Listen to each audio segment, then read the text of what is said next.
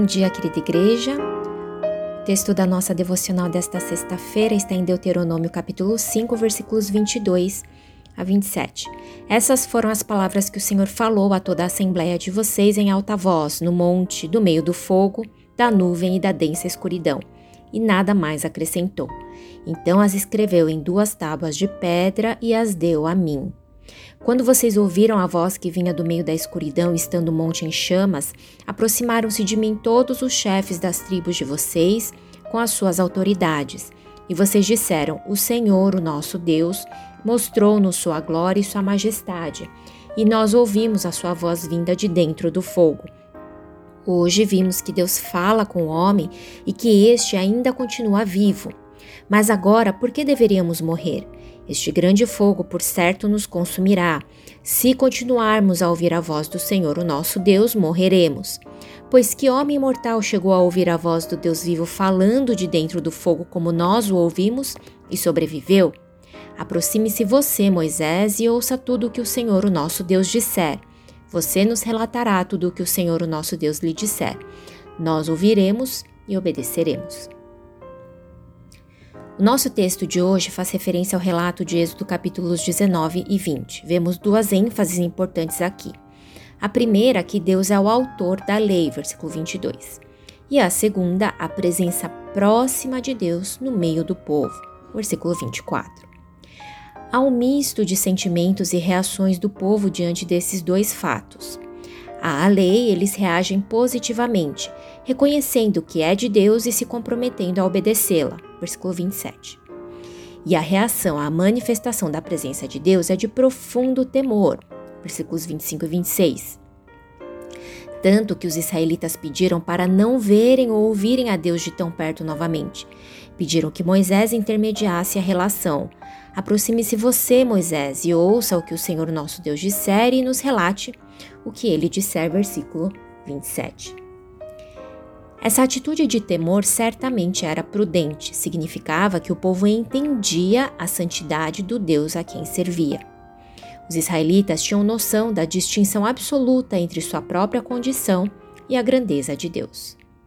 Essa realidade também acentua o peso da graça, Afinal, como um Deus completamente santo, distinto e magnificente podia habitar no meio de um povo puro, impuro e rebelde? Somente por sua exclusiva bondade e graça. Somente porque ele escolheu amar esse povo.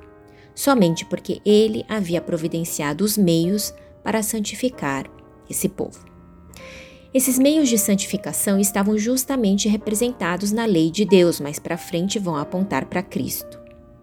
Como temos visto, a lei não tinha um fim em si mesma. Entre seus propósitos, a lei exerce o papel de nos conduzir a Cristo, como Paulo explica em Gálatas 3:24, e especialmente de ensinar o povo a ser povo de Deus, e assim orientar seu relacionamento com o Senhor. Nesse sentido, a obediência à lei era como a permanência no caminho de vida e segurança que o Senhor havia providenciado a seu povo. nessa medida, a obediência à lei assegurava a bênção, a bênção maior de permanecer na presença de Deus. Vale lembrar que há outras intenções e propósitos da lei que não vamos tratar aqui neste momento.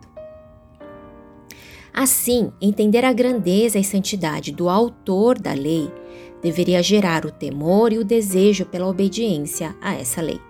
Saber que a lei era providência da graça desse Deus temível, mas amoroso, deveria ter mantido a fidelidade dos israelitas a essa preciosa aliança com seu Deus. É isso que o Senhor está dizendo no versículo 29, mais para frente, o texto que segue. Quem dera eles tivessem sempre no coração esta disposição para temer-me para obedecer a todos os meus mandamentos. Assim, tudo iria bem com eles e com seus descendentes para sempre. No entanto, bem sabemos que a história registra outro comportamento. Muito cedo e com muita frequência, os israelitas se esqueceram e voltaram a abandonar a Deus vez após vez. Ainda assim, a história bíblica segue registrando a incansável e insistente intervenção de Deus, disciplinando, chamando, atraindo o povo de volta para sua presença, assim como ele tem feito até os dias de hoje para conosco. A disciplina de Deus, como meio para trazer seus amados de volta à sua presença, não era motivada pelo descumprimento perfeito da lei por si só. O Senhor bem sabe que somos incapazes disso.